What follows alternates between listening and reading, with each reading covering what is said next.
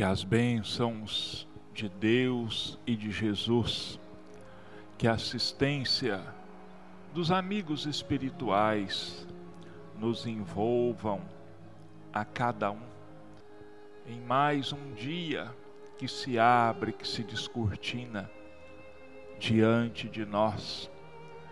E que esses amigos espirituais possam nos inspirar pensamentos e ações no bem, que possamos aproveitar todos os minutos de mais esse dia para trabalharmos não só em benefício de nós mesmos, mas em benefício de todos aqueles que convivem conosco, aqueles que nos rodeiam.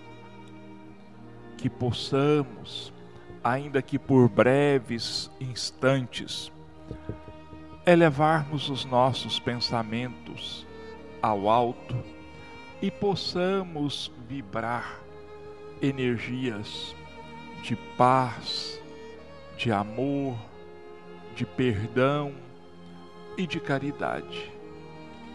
Que possamos pedir a Deus e a Jesus que nós, ainda que pequenos e quase insignificantes, através de nossos pensamentos e ações, possamos contribuir para a manutenção da paz e da harmonia no nosso mundo material e no mundo espiritual.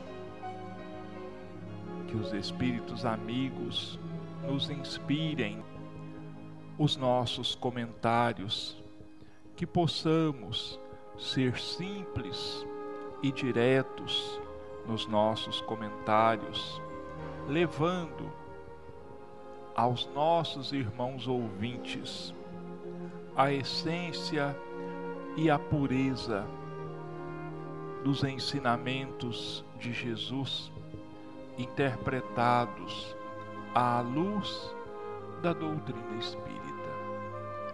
Assim, Jesus confiantes no seu amparo, nós entregamos as nossas vidas e todas as vidas em Suas mãos, te pedindo que faça de cada um de nós instrumentos da Sua paz e do seu amor. Com a graça de Deus, nós aqui nos encontramos para levar aos lares dos nossos irmãos ouvintes a nossa singela interpretação do Evangelho de Jesus. Hoje nós vamos continuar com o estudo do capítulo 9, Bem-aventurados os mansos e pacíficos, instruções dos Espíritos, duas mensagens, elas são relativamente curtas, então nós vamos comentar essas duas. A primeira, a afabilidade e a doçura. Lázaro, Paris, 1861.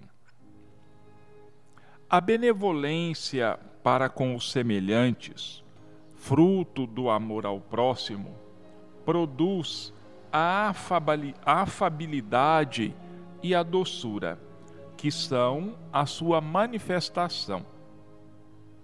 Entretanto, nem sempre se deve fiar nas aparências pois a educação e o traquejo do mundo podem dar o verniz dessas qualidades.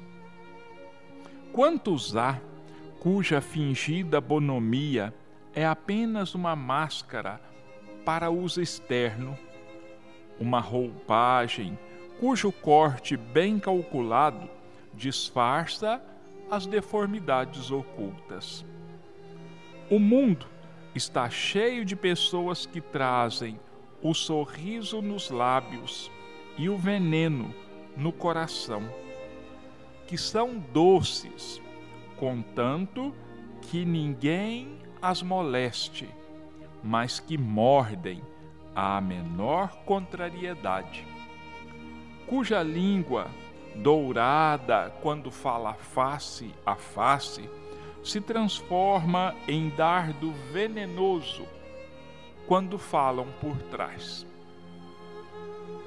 A essa classe pertencem ainda esses homens que são benignos fora de casa, mas tiranos domésticos que fazem a família e os subordinados suportarem o peso do seu orgulho e do seu despotismo, como para compensar o constrangimento a que se submetem lá fora. Não ousando impor sua autoridade aos estranhos que os colocariam no seu lugar, querem pelo menos ser temidos pelos que não podem resistir-lhe. Sua vaidade se satisfaz com o poder em dizer: Aqui eu mando e sou obedecido, sem pensar que poderiam acrescentar com mais razão: E sou detestado. Não basta que os lábios destilem leite e mel Pois se o coração nada tem com isso, trata-se de hipocrisia. Aquele cuja afabilidade e doçura não são fingidas, jamais se desmente. É o mesmo para o mundo ou na intimidade. E sabe que se pode enganar os homens pelas aparências não pode enganar a Deus. Eu vou ler uma, fazer alguns breves comentários e depois leio a outra e procedo aos comentários em seguida. A afabilidade e a doçura. O que é ser afável? O que é ser doce é sermos dóceis, atenciosos, contidos na nossa exaltação, atenciosos para com todos, mantendo sempre a calma e a disciplina. São virtudes que precisamos buscar desenvolver em nós. Precisamos aprender a educarmos os nossos sentimentos, porque educando os nossos sentimentos, nossos nossas palavras, nossas ações serão então educadas e se pautarão pela paz, pela harmonia, pela educação, pela afabilidade e a doçura. Mas isso precisa ser uma coisa realmente verdadeira. Precisa que sejam palavras e atos que transmitam, que deixam, que deixem transbordar o que realmente existe no nosso íntimo, o que há de verdadeiro. Porque o espírito Lázaro, ele chama a nossa atenção. A vida em sociedade, o trato com as pessoas, a convivência, ela vai nos moldando. E por às vezes conveniência, por hipocrisia mesmo, nós vamos aprendendo a colocar uma máscara, a usarmos uma máscara perante a sociedade. Nós somos prestativos, educados, dóceis, gentis. Quando nós nos encontramos num ambiente em que nós julgamos que isso seja necessário. Então nós aprendemos a usar as mais diversas máscaras, vamos dizer assim, de acordo com o ambiente no qual nós estejamos convivendo naquele determinado momento. Porque o mundo assim o exige, vamos dizer assim. É por isso que a gente vê muitas pessoas, políticos, artistas, as mais variadas pessoas, mesmo religiosos, que em público dizem uma coisa e que na intimidade, quando estão longe das massas, quando estão longe das câmeras, da mídia, eles ou nós, né, falamos e fazemos as coisas de forma completamente diferente. Aí nós deixamos cair a nossa máscara. E é disso que o Espírito está falando, da hipocrisia de nós, vou me repetir, colocarmos a máscara de acordo com o ambiente. Ele, Lázaro, o espírito, diz o seguinte: que existem pessoas que são todo educação, todo gentileza,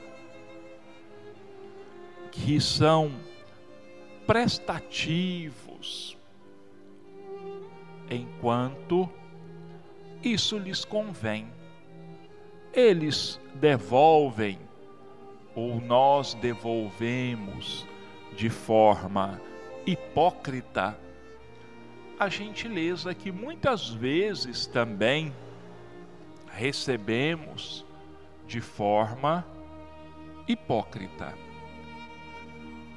Mas que, na menor contrariedade, quando nós nos julgamos afrontados nos nossos direitos, na nossa vida pessoal, na nossa intimidade, o que que acontece? Nós passamos a deixar extravasar aquilo que realmente existe no nosso íntimo. Nós nos tornamos verdadeiras feras. Nós deixamos o monstro que existe adormecido, disfarçado dentro de nós, nós deixamos que ele aflore.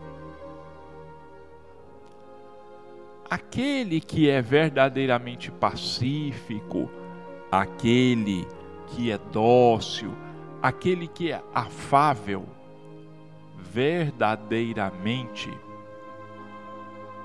as circunstâncias exteriores não vão afetar a sua tranquilidade interior. Ele vai se portar serenamente, tranquilamente, em toda e qualquer situação, seja ela favorável ou desfavorável a ele naquele momento. E ainda existem aquelas pessoas, né, que com complexo de inferioridade, vamos dizer assim, que são submissas estando no meio ou junto com aqueles a quem julga superiores a ele e que concordam com tudo, ainda que aparentemente que não se expressam verdadeiramente como pensam intimamente, não colocam o seu ponto de vista de verdade, não opinam verdadeiramente, porque têm medo de serem desmascarados, têm medo de que as pessoas chamem a sua atenção e os coloquem no seu devido lugar vamos dizer assim, que os humilhem publicamente, então lobos vestem-se de cordeiros, é, se fazem, vamos usar uma expressão comum, se fazem de coitadinhos.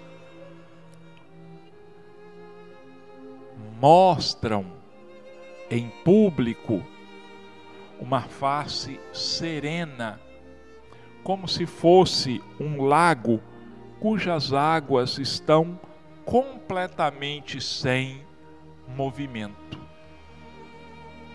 Mas intimamente são um verdadeiro vulcão que lutam para que esse vulcão não entre em erupção, para que ele dê uma ideia de paz e de tranquilidade.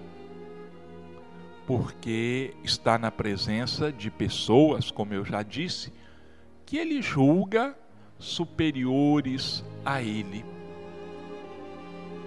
são dóceis, prestativos, educados com aqueles aos quais julga superiores. Mas quando se encontra na intimidade doméstica, quando está num círculo que ele considera as pessoas inferiores, subordinadas a Ele, então aí ele se mostra verdadeiramente como é. Um tirano, alguém que não aceita que suas opiniões, suas ordens sejam contestadas, sejam contrariadas.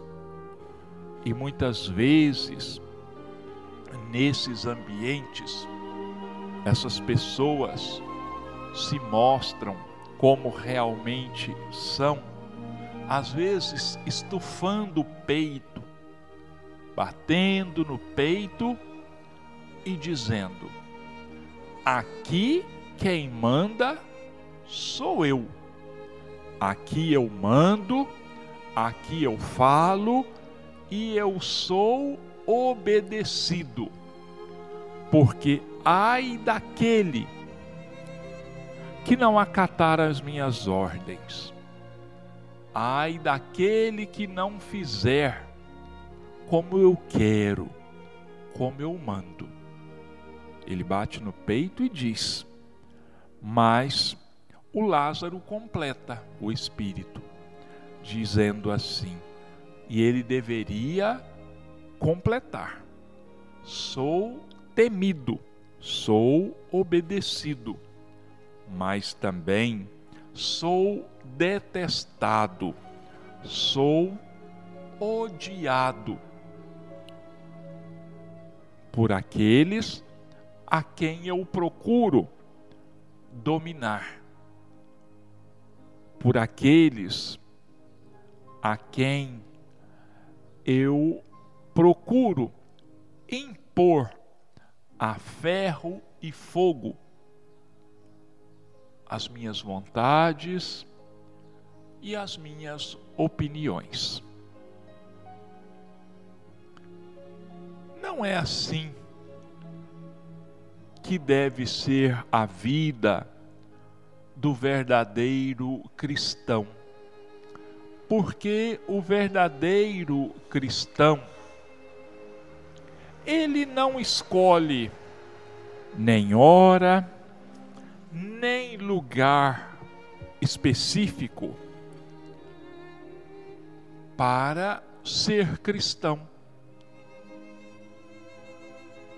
Nós deveríamos demonstrar que somos realmente cristãos em todos os momentos das nossas vidas, em todas as ocasiões.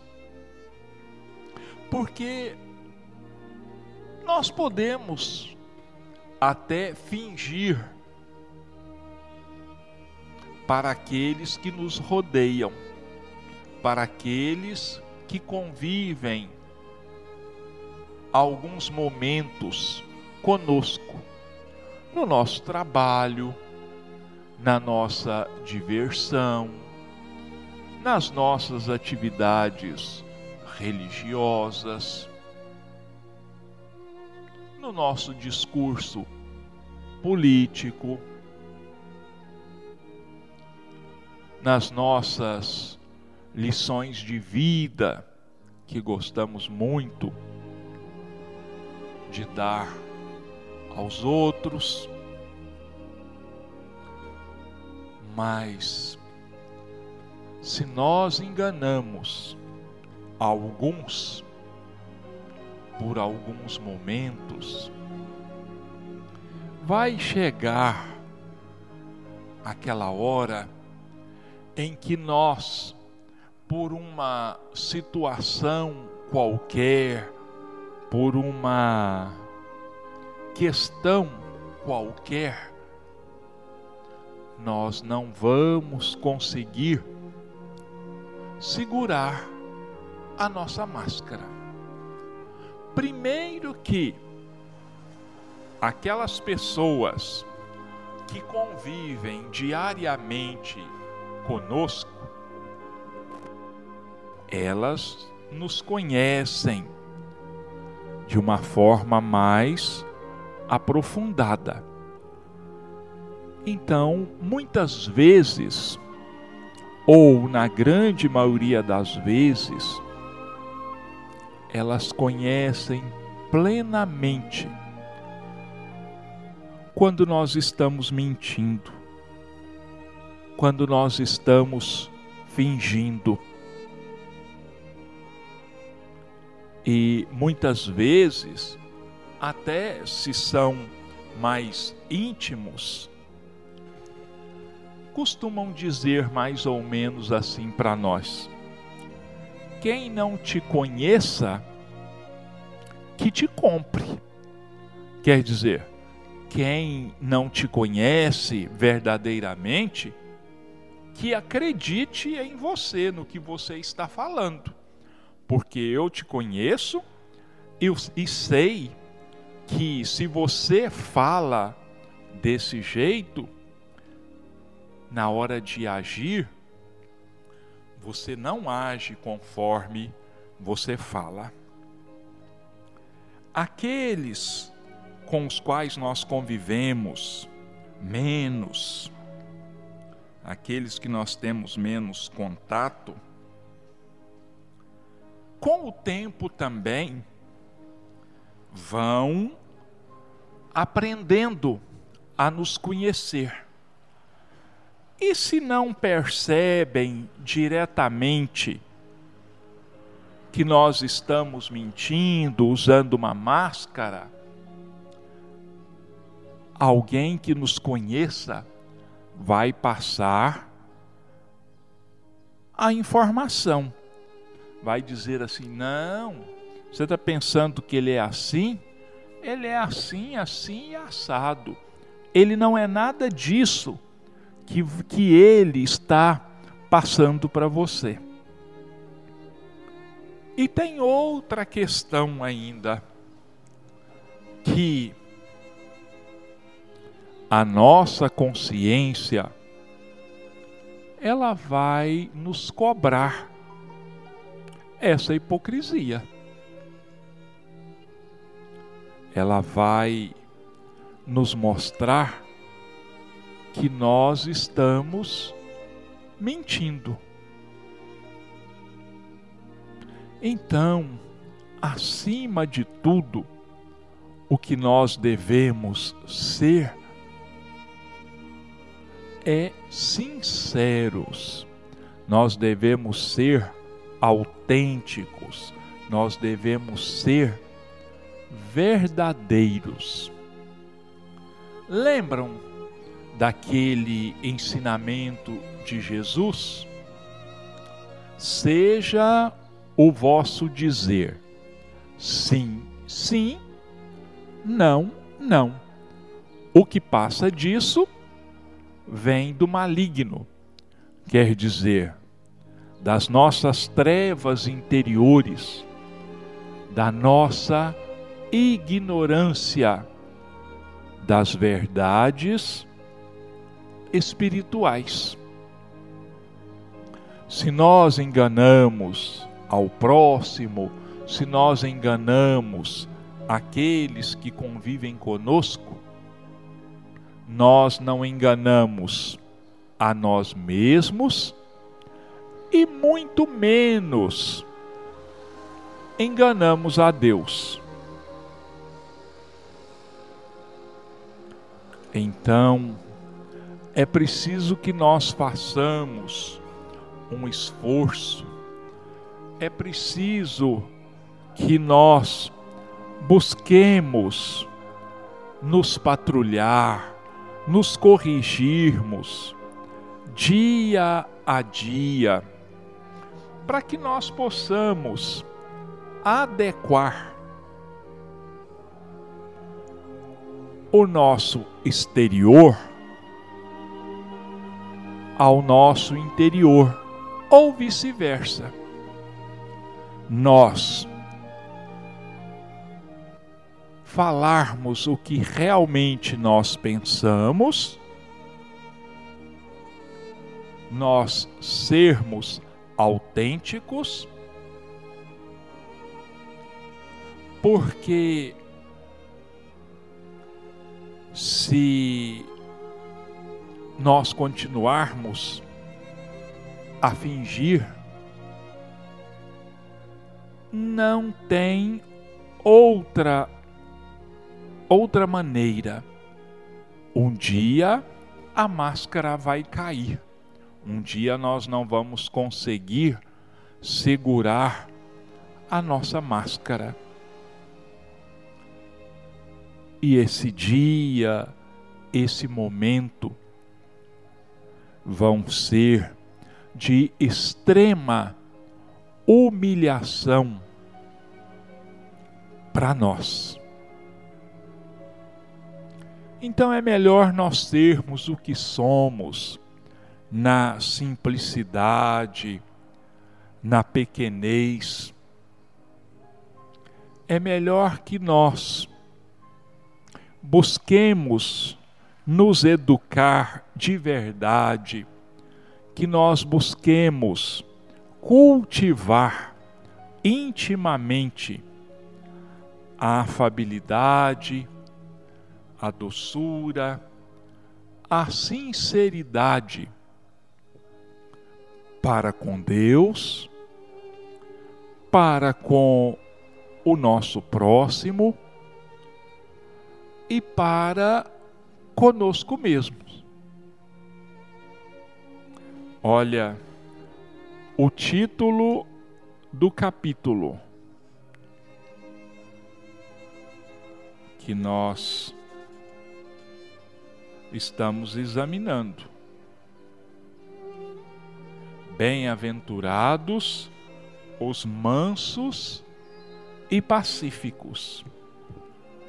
E quem é manso e pacífico de verdade é afável, é doce, é tranquilo, não se exalta, não se irrita, não ofende, não magoa o próximo, porque vive intimamente, verdadeiramente tranquilo. Por que é que deu que Jesus se mostrava tão sereno e tranquilo diante de todas aquelas agressões verbais e mesmo físicas que ele acabou por receber. Porque ela, ele era realmente manso e pacífico ele era extremamente afável e doce. Isso a gente pode notar também pelos seus ensinamentos. Ele nunca, absolutamente nunca, tentou violentar as consciências ele nunca tentou convencer alguém de que ele estava com a verdade.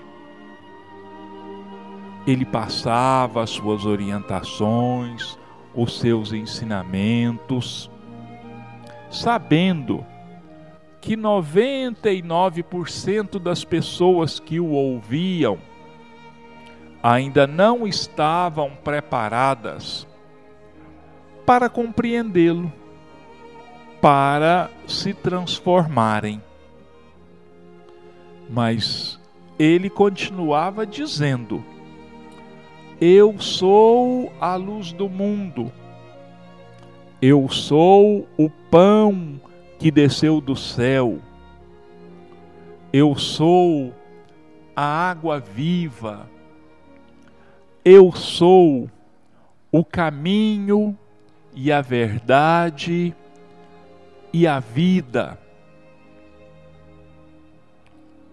Outra hora ele dizia assim: Conhecereis a verdade, e a verdade vos tornará livres. Ou às vezes, ele era um pouco mais direto, mas ainda com toda doçura, com todo amor de que era capaz. Ele dizia assim: cuidado, porque um cego guiando outro cego, os dois acabarão por cair no fosso, quer dizer, no buraco, acabariam por tropeçar. E quando ele usava essa figura do cego, ele não estava se referindo diretamente ao cego físico, ao aquele portador da cegueira física, mas ele se reportava a todos nós, os cegos do espírito, os desconhecedores dos seus ensinamentos, aqueles que somos nós, que ainda não conseguimos nos adequar às leis de Deus. Em resumo, aqueles que ainda trazemos o coração envolto pela dureza, pelo orgulho, pelo egoísmo, pela intransigência, pela intolerância. Ele falava para todos nós que éramos e continuamos, teimamos em continuar a não entender a sua mensagem, o seu ensinamento. E um de seus mais importantes ensinamentos é justamente esse que nós estamos, esse capítulo que nós estamos examinando do Evangelho Bem-aventurados os mansos e pacíficos. O manso, ele é afável, o pacífico é doce, é prestativo, é diligente, é amoroso, é caridoso e possui tantas outras virtudes. Bom, meus irmãos, nós vamos agora passar para a segunda metade do nosso dos nossos comentários. Capítulo 30, livro Rumo Certo. Dinheiro amigo. Na semana passada, a nossa mensagem foi serviço e migalha. Hoje, dinheiro amigo. De certa forma, uma é continuação da outra, é o prosseguimento da outra. Então vamos lá. Dinheiro amigo. Letras de câmbio. Alterações de câmbio em toda parte, vemos o problema da troca na vida monetária por base de sustentação a mercados diversos. Tanto quanto possível, no entanto, pensa no câmbio da caridade. Sempre que se nos fixe a atenção no dinheiro, reflitamos nas aflições que ele pode suprimir. Medita em teu saldo financeiro, ainda que mínimo, transformando transformado no socorro ao enfermo ou na alegria de uma criança. Frequentemente, a quantia que julgas modesta e sem qualquer significação, se aplicada a benefício de outrem, pode ser transubstanciada no reconforto e na bênção de muitos.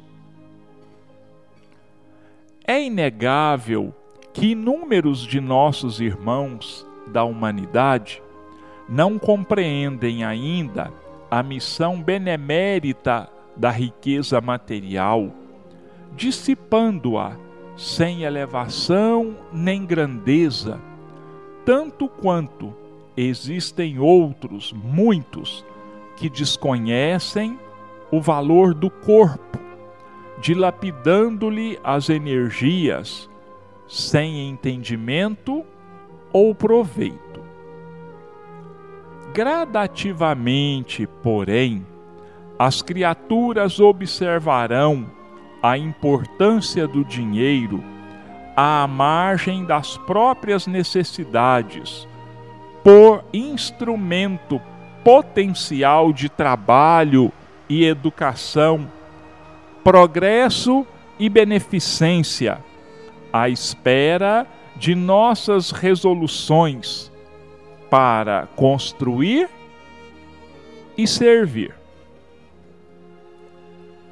Bendita seja sempre a moeda que remunera o suor do pai de família, que realiza os sonhos respeitáveis da juventude, que se faz socorro aos irmãos desfalecentes na estrada, ou que se converte em escora e recuperação dos pequeninos que vagam sem apoio e sem direção. Coloca-te no lugar daqueles companheiros nossos do mundo que se oneram de débitos e compromissos de solução urgente, que varam humilhação e penúria, que sofrem doença com abandono, ou que se estiram nas trilhas da provação, sem ânimo e sem teto, e reconhecerás que a moeda empregada a serviço do bem pode ser comparada a um raio de luz do céu que verte de mais alto ao encontro da lágrima na terra, a fim de transformá-la em bênção de esperança e amor na edificação de um mundo mais feliz. Olha, meus irmãos, como sempre, como sempre eu digo aqui, né, e fica um pouco repetitivo, mas não tem, eu não sei falar de outra forma. Um alerta da espiritualidade, porque Emmanuel não fala só por ele, fala pela espiritualidade superior. Ele é o porta-voz de milhões e milhões de espíritos superiores que zelam, que orientam, que guiam a humanidade, mas que não podem estar devido aos seus afazeres, não podem estar sempre à nossa disposição. Então, se organizam e alguns se tornam os porta-vozes dessa pleiade de amigos espirituais. E o Emmanuel chama a nossa atenção para o assunto dinheiro amigo. Por que amigo? O dinheiro, se nós formos pensar, pensar bem, né, ele é uma simples moeda, ele é um simples pedaço de papel que por si mesmo nada pode. É verdade. E vamos nos lembrar que nós, por nós mesmos, se não podemos dizer que nada podemos, nós pouco podemos sem Deus e Jesus. Assim o dinheiro. Sem nós, sem a nossa orientação, sem a nossa ação, sem a nossa mobilização, sem um emprego útil e cristão da nossa parte, o dinheiro, a moeda, é um ser simplesmente inerte, inútil. Mas se nós buscarmos a empregá-lo de maneira correta, de maneira cristã, nós estaremos então usando esse dinheiro, fazendo dele o nosso amigo e amigo daqueles em favor do qual nós o empregamos, nós o utilizamos. Precisamos empregar de forma correta o, os nossos recursos financeiros, por menores que eles sejam, por mais modestos que eles sejam, mas é preciso que nós aprendamos a olhar para o lado e enxergarmos que existem pessoas ainda mais necessitadas do que nós mesmos.